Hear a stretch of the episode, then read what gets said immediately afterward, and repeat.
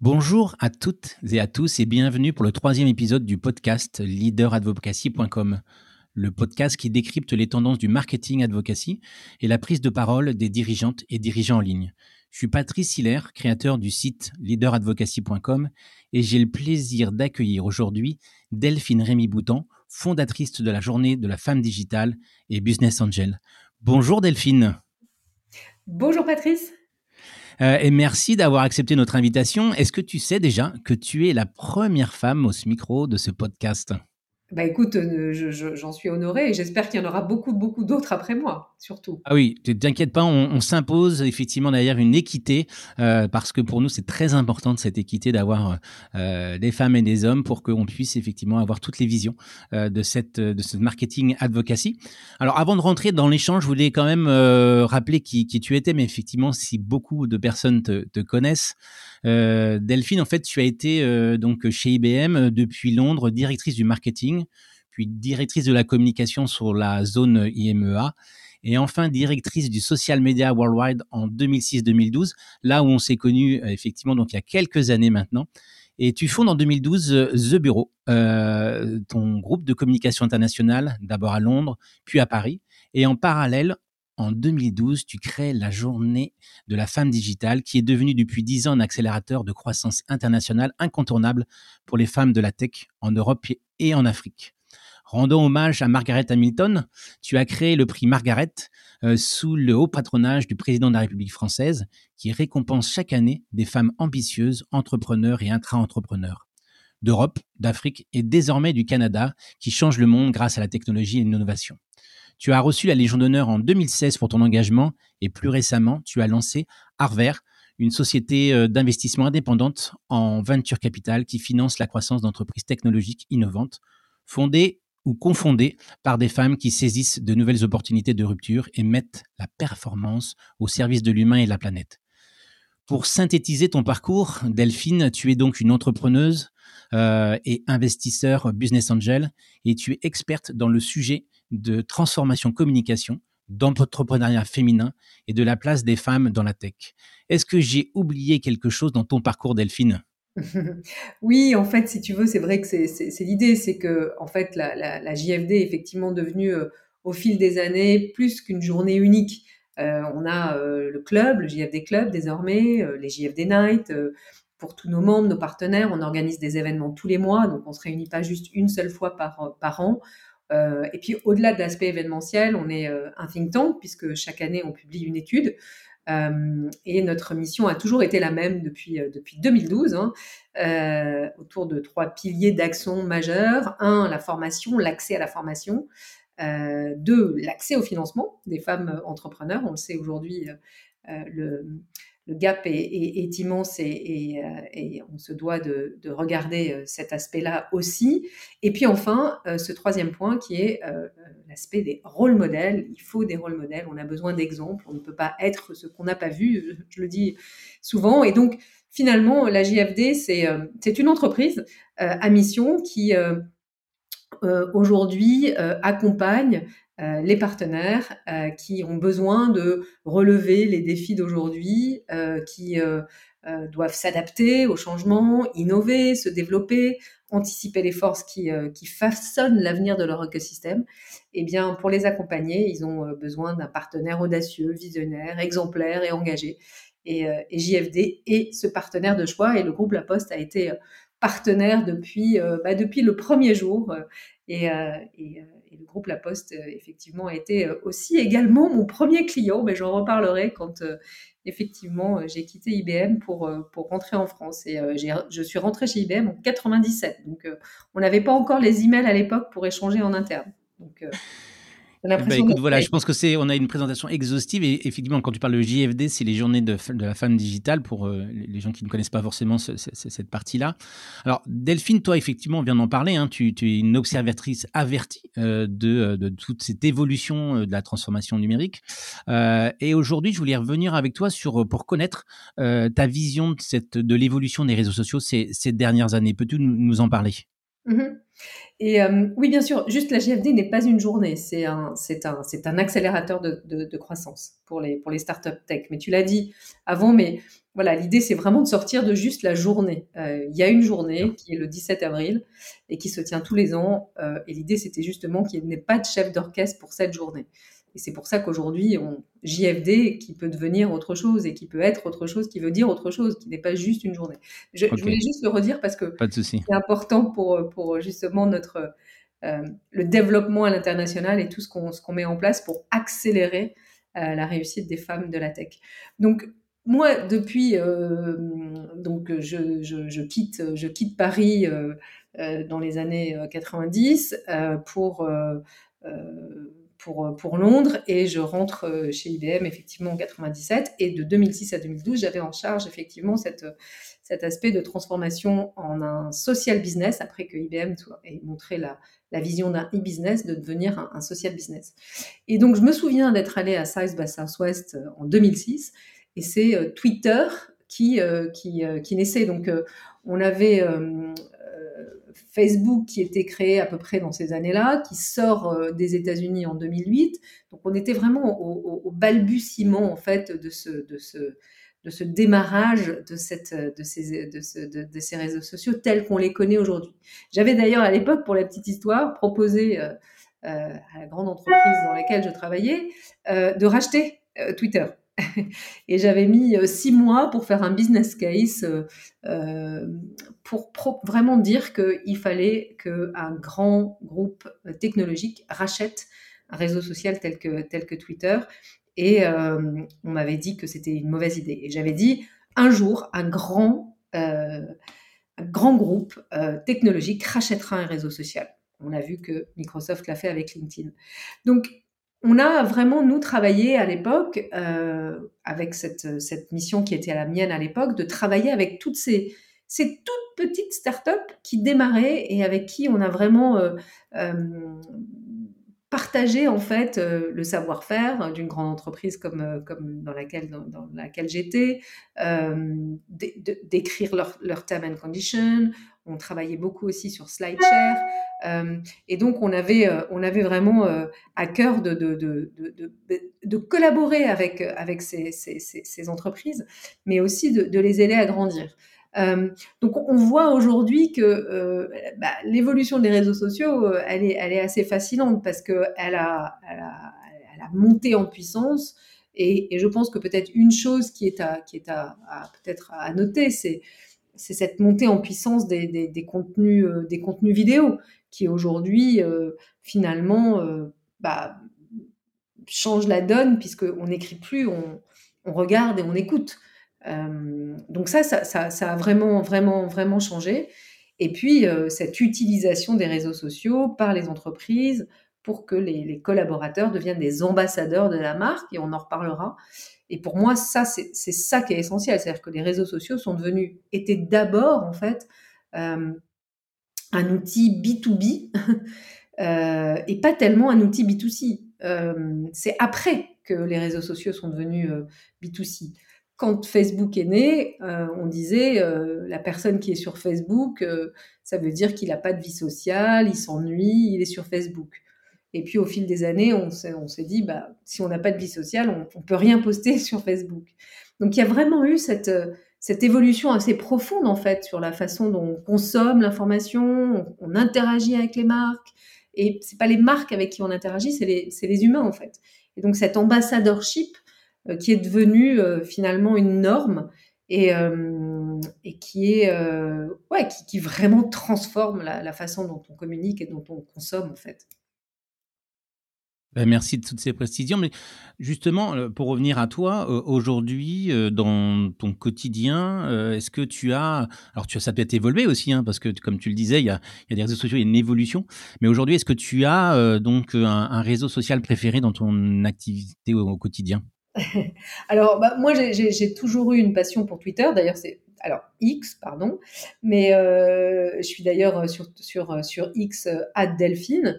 Parce que j'étais la première, en fait, Delphine, à aller sur, euh, sur ce tout petit réseau social, encore une fois, que j'avais découvert à South Southwest. Et c'était euh, Jack qu'on avait rencontré, avec qui on avait fait le premier Social Media Summit à New York. Euh, dans, dans, les, en 2006, quoi. Donc, pour moi, ce réseau social-là, il est, c'est, c'est celui que je préfère parce que il est court, on va à l'essentiel et, et, il est très, il est très business. Euh, voilà, j'ai moins. Euh, alors aujourd'hui, LinkedIn a pris euh, une place significative sur dans, le quotidien, est devenu voilà. avant, il était, on, donnait pas, on donnait le choix aux collaborateurs d'être présents sur les réseaux sociaux. Aujourd'hui, on n'a plus le choix. Euh, donc, euh, et puis on voit que un réseau social comme LinkedIn euh, s'ajoute des, des, fonctionnalités comme le LinkedIn Live. Mais bon, c'est Twitter hein, qui l'avait inventé, hein, cette partie qui avait d'ailleurs été complètement ensuite effacée. Mais le Twitter Live, ou je ne sais plus comme, si tu te rappelles comment ça s'appelait à l'époque, le Vine, Vine. Ah oui, avant qu'ils ont racheté effectivement, qui étaient des petites scénettes, ouais. Voilà, et donc euh, tout ça, enfin pour moi, donc pour répondre, mon réseau social préféré, c'est celui-là, c'est Twitter.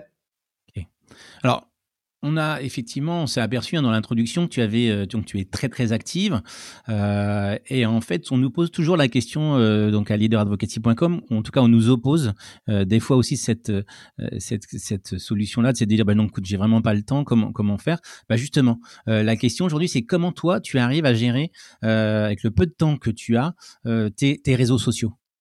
Mais en fait, ça fait partie de mon travail.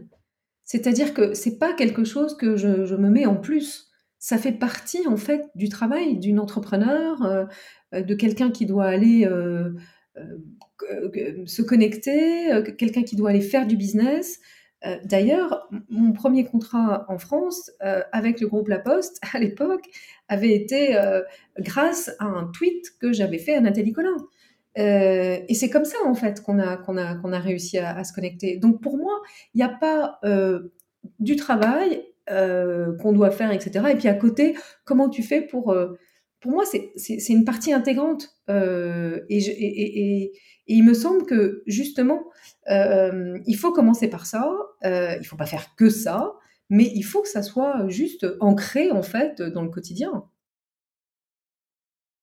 Et alors, donc aujourd'hui, cette, animation, tu arrives, bien à le faire, mais on s'aperçoit quand même sur des, gens qui, ont l'habitude depuis des années qu'il y a une évolution. Et je le pose à chaque fois dans ce podcast parce que ça m'intéresse de, de, voir euh, la perception euh, des différents intervenants. Donc, une certaine Facebookisation de LinkedIn. Euh, aujourd'hui, pour toi, est-ce que tu arrives encore à faire cette différence sur les réseaux sociaux entre vie perso et vie professionnelle? Alors moi, j'ai jamais euh, posté de choses personnelles. Ou alors, euh, si je l'ai fait, c'est vraiment au tout début, début. Mais euh, je pense que depuis, oui, depuis, vraiment plusieurs années, voire 7-8 ans, je ne poste pas de choses personnelles. j'utilise les réseaux sociaux pour faire du business, c'est tout. Je, pour moi, c'est un outil pour faire du business. Euh, donc ma vie privée, euh, bah, je la garde privée puisque je ne partage rien et que pour moi, ces réseaux sociaux-là, euh, c'est vraiment du business. J'ai lu récemment d'ailleurs qu'une personne sur neuf récemment avait eu des avances sur LinkedIn. Donc je me dis oui, effectivement, tu as raison.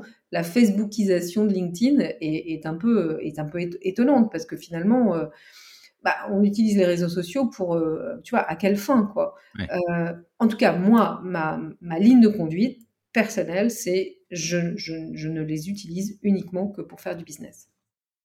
Ok. Et alors justement, toi, tu as, une fréquence, tu t'imposes, comme tu dis, tu es une sorte de ligne éditoriale, tu t'imposes une fréquence dans ta, dans ta prise de parole sur euh, les réseaux sociaux? Alors, je m'impose pas, mais je le fais au quotidien. En revanche, ce que je peut-être je m'impose, ou en tout cas ce qui me semble essentiel, c'est euh, d'être euh, bah, d'abord d'être authentique, d'être cohérent dans sa présence en ligne, euh, et puis de, poster autant que de partager et autant que d'interagir. j'aime pas l'idée que comme ça on poste des choses pour juste faire de l'autopromo et ne rien donner à sa communauté ou en tout cas les gens avec qui on est connecté. Et ça pour moi c'est essentiel. C'est donc tous les jours, hein, je, en tout cas quand j'ai quelque chose à dire, et je le fais en mettant en avant mon entreprise, les partenaires, les clients, et valoriser en fait tous ceux qui, m'entourent euh, et pas juste uniquement euh, euh, faire de l'autopromo, parce que ça, ça j'aime pas. Donc ça, c'est quelque chose qui est, qui est important pour, pour moi. Alors, justement, comme on l'a dit tout à l'heure, tu, côtoies beaucoup de, leaders d'opinion de, différents euh, niveaux. Euh, et je voulais en savoir un petit peu plus sur les coulisses. Est-ce qu'aujourd'hui, quand tu côtoies euh, ces personnes-là, tu t'aperçois qu'ils sont aidés pour prendre la parole? Est-ce qu'ils sont accompagnés en interne, en externe? Est-ce qu'il y a beaucoup de préparation? Comment les choses se, se, passent dans la perception aujourd'hui de ces leaders d'opinion et de leur prise de parole en ligne? Mais bien sûr, et je pense que c'est essentiel d'être euh, accompagné, de, regarder, d'avoir des, professionnels de la communication. Chaque mot compte, euh, chaque message, chaque visuel est, essentiel. Euh, la communication est une arme majeure qu'on sous-estime. D'ailleurs, tout le monde a un point de vue de, communicant, mais il y a très peu de bons communicants et de gens qui, qui font ce travail de façon voilà minutieuse. Euh, c'est essentiel. Euh, moi, je, vérifie ce que je dis, je, le remanie, je, voilà, je, fais attention à ce, que, euh, à ce que les choses soient dites et soient bien dites. et donc, oui, c'est un métier à part entière. Et, tout le monde n'a pas une plume, tout le monde n'est pas un communicant, parce que c'est aussi une grande partie de, de ces réseaux sociaux, c'est de communiquer à fin business, à fin d'engagement, etc. Mais en tout cas, c'est communiquer. Et pour ça, il faut s'entourer des meilleurs, il faut s'entourer des gens dont c'est le métier, euh, parce qu'il y a, voilà, une dynamique particulière euh, euh, qu'il faut appréhender à sa juste valeur. Alors ça, c'est effectivement très, très intéressant ce que nous partage ton, ton expérience. Euh, alors, je voulais revenir justement sur ce point-là, juste un petit point d'actualité, puisqu'il y a eu une, une étude récente euh, par euh, la plateforme qui s'appelle Amazing Content pour les prises de parole, donc LinkedIn et Twitter, donc X maintenant, dans le secteur du B2B et de la tech, qui donne quelques informations intéressantes que je voulais juste partager aujourd'hui avec notre auditeur, nos auditeurs, pardon. D'une manière générale, en partageant leur expertise sur les réseaux sociaux, les dirigeants donc du secteur B2B et tech font rayonner la capacité d'innovation et de performance de leur entreprise. Mais il y a aujourd'hui, en tout cas pour cette étude, quatre règles à respecter. La première, c'est être authentique. La deuxième, être pertinent. La troisième, être régulier. Et enfin, tu l'as bien signalé tout à l'heure, être interactif. C'est souvent, souvent un, des points qui est, oublié. Effectivement, les réseaux sociaux ont besoin d'interactivité et d'échange. Et c'est un point qui est, important aussi pour les algorithmes de ces réseaux sociaux. Mais si on revient sur les leaders d'opinion que tu côtoies, euh, leur prise de parole aujourd'hui, ben, souvent on constate hein, qu'elles sont d'une manière très institutionnelle. Euh, aujourd'hui, est-ce qu'on arrive, à ton avis, à être vraiment dans l'humain euh, quand on est un, leader d'opinion? Alors, je, pense qu'en tant que leader d'opinion, chef d'entreprise, etc., on, a une, on, se doit enfin, on doit une certaine exemplarité. Euh, et donc pour ça, euh, c'est important de, s'entourer de, communicants pour, bien le faire. Je, pense que ceux qui arrivent à bien communiquer sont ceux qui arrivent à mettre leur entreprise en valeur, pas seulement eux-mêmes, et, ceux qui, oui, qui, en fait, c'est le principe de la vie. on, on donne, euh, et plus on donne, plus on reçoit. Et, c'est ça aussi le principe des réseaux sociaux. Les réseaux sociaux, c'est, simplement un, miroir comme ça de, la vie de tous les jours. Euh, euh, on, se, on, se, on, se, connecte, on, échange, on partage et on, et on, et on, et on valorise ceux, qui, ceux qui travaillent autour de nous et on valorise nos idées et on le fait de façon euh, le, plus, plus humainement possible. ça, c'est, pour moi, c'est important, ouais. Alors justement, pour revenir à, ces personnes, est-ce que tu aurais pour toi des, noms de, dirigeantes ou de dirigeants qui, qui, seraient à suivre en fait sur les, réseaux sociaux? Alors, bah, il y a plusieurs noms qui me viennent, qui me viennent en tête. D'abord Nathalie Collin parce que elle, communique de façon très personnelle mais aussi elle partage beaucoup d'informations. Donc elle donne beaucoup à son réseau, beaucoup d'articles, etc. Donc elle nourrit comme ça, euh, elle me nourrit et c'est une, grande source d'inspiration. Mario Dubanché euh, aussi, qui euh, est une grande communicante et quelqu'un avec qui j'ai énormément appris au fil des années et que, et que, et que voilà, je trouve une grande professionnelle de la communication. il y a aussi, du groupe La Poste. Hein qui est aussi, pour le préciser, qui est aussi du groupe La Poste. DGA du groupe La Poste, Marie-Aude, et puis, euh, et puis euh, bah, Christelle Bory, PDG des Ramettes, euh, Virginie Morgon, qui prend la parole sur LinkedIn de façon remarquable. alors, je pense aussi à Elodie Pertuiseau, parce que Elodie, qui est donc la CEO de Carrefour Espagne, qui est en charge du digital, à chaque fois qu'elle prend la parole, elle prend la parole pour parler de son entreprise et de ses, équipes. Et je, trouve que c'est euh, voilà, ça, fait du bien de voir des femmes qui euh, euh, qui s'engagent à mettre en avant pas juste soi mais les autres. Et puis je, suis aussi beaucoup Laurence Lafont qui est VP IMIA de, Google Cloud et qui voilà qui, m'inspire aussi également. Mais Barbara Cessa de Mastercard. Euh, Cécile Friedrich de chez Lombardier, euh, voilà, toutes ces femmes en fait qui sont engagées.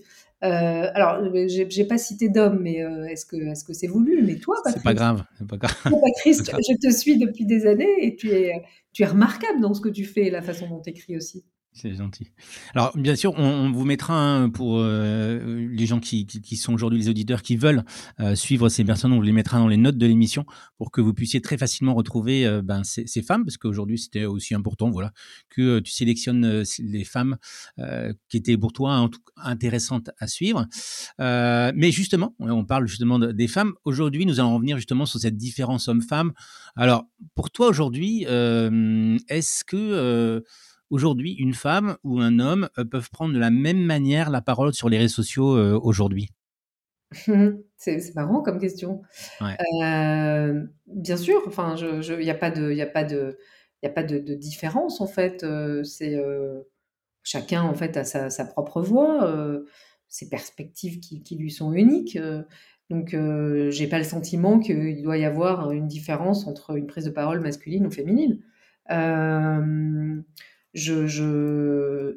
il y a des femmes et des hommes euh, journalistes absolument remarquables qui, partagent beaucoup, bah, bien sûr, leurs articles. Je pense à Charlie Perrault, euh, des Échos, etc., qui sont euh, voilà, qui, partagent et qui font vivre en fait leur, voix et qui le font.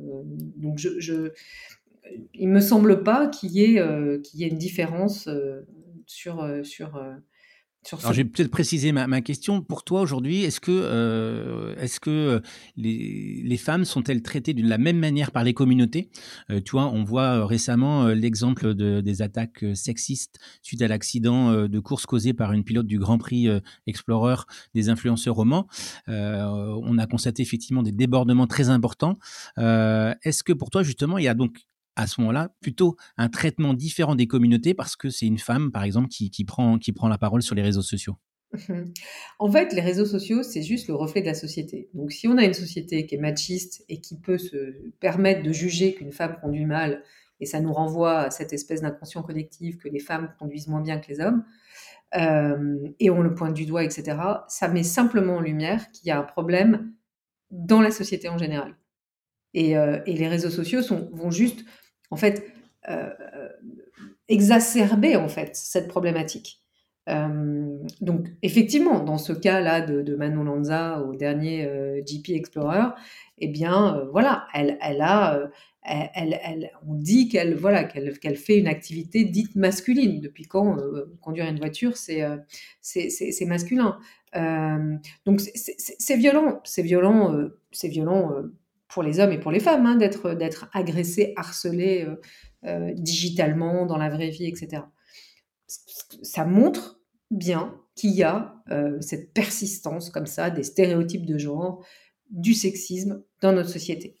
Et donc c'est important de le, condamner fermement, ces attaques sexistes et, discriminatoires, de, de voilà, d'avoir une voix là-dessus et de dire à chaque fois qu'il nous est permis de le faire que, que, c'est, que, c'est, que ce n'est pas acceptable et que ça, ça, voilà, ça, ça, ça, crée comme ça quelque chose qui, qui montre du doigt qu'il y a quand même un problème dans la société encore aujourd'hui. Alors, justement, pour aller encore plus loin dans, dans, le détail de ma question, est-ce que tu penses aujourd'hui qu'il justement, il y a une différence générationnelle aussi entre les femmes dans leur prise de parole en ligne? Alors oui, il y a une différence générationnelle, clairement, qui est perceptible. Euh, et, ça, euh, c'est aussi lié, euh, pas juste à la différence générationnelle, mais à la, différence d'études, la différence de, d'où on vient. donc, il y, a bien sûr, il y a, y, a, y a une différence. je trouve que la génération Z, les millennials, les, enfin les, millennials euh, ont grandi en fait finalement avec Internet et les médias, et les médias sociaux. Et que moi je vois, hein, j'ai un fils de, de, de, 21 ans et je, l'ai vu évoluer. Euh, il utilise les réseaux sociaux euh, pour, pour, pour communiquer, pour se donner rendez-vous, etc. Euh, nous, notre, notre génération à nous, elle est, elle est, elle est très, très différente. Mais euh, euh, sur, sur la, différence générationnelle entre les femmes dans leur prise de parole en ligne, il me semble que il y, a quand même, et c'est ça qui est important, une grande différence dans les propos, et c'est tant mieux, parce qu'on a, on a justement besoin d'avoir cette voilà, cette panoplie comme ça de, voix. Chaque voix de femme euh, est différente euh, et, les femmes un peu plus âgées qui euh, voilà, ont aujourd'hui un peu réussi à, s'imposer dans un univers quand même très masculin, quoi qu'on en dise, dans le milieu de l'économie, de la tech, etc., politique, enfin, se doivent d'aider les plus jeunes. et ce sillon comme ça de la réussite dans lequel elles doivent amener ces jeunes femmes qui euh, peut-être quelquefois prennent moins la parole ou moins facilement la parole et utilisent plutôt les médias sociaux, euh, sont moins familières avec la façon de gérer les réseaux sociaux d'un point de vue business. Et, donc on se doit de leur montrer, leur, montrer le chemin. ça c'est certain. Eh ben, écoute, mmh, ça sera sur ces mots-là qu'on va aujourd'hui euh, s'arrêter là. Et merci encore mille fois, Delphine, euh, de ces échanges et de ta participation au podcast Leader Advocacy du site leaderadvocacy.com. Euh, à tous nos auditeurs, je vous propose, n'hésitez pas à partager ce podcast si, si vous, ça vous a intéressé, à mettre une note sur les plateformes de streaming parce qu'effectivement, ça nous aide à, à nous faire découvrir. et puis, le prochain podcast, eh ben, écoutez, on se retrouvera le 17 octobre pour une nouvelle rencontre autour de la leader advocacy. Merci encore euh, Delphine et puis bah écoute euh, à une prochaine fois sur les réseaux sociaux. Merci à toi. À très bientôt Patrice et bravo.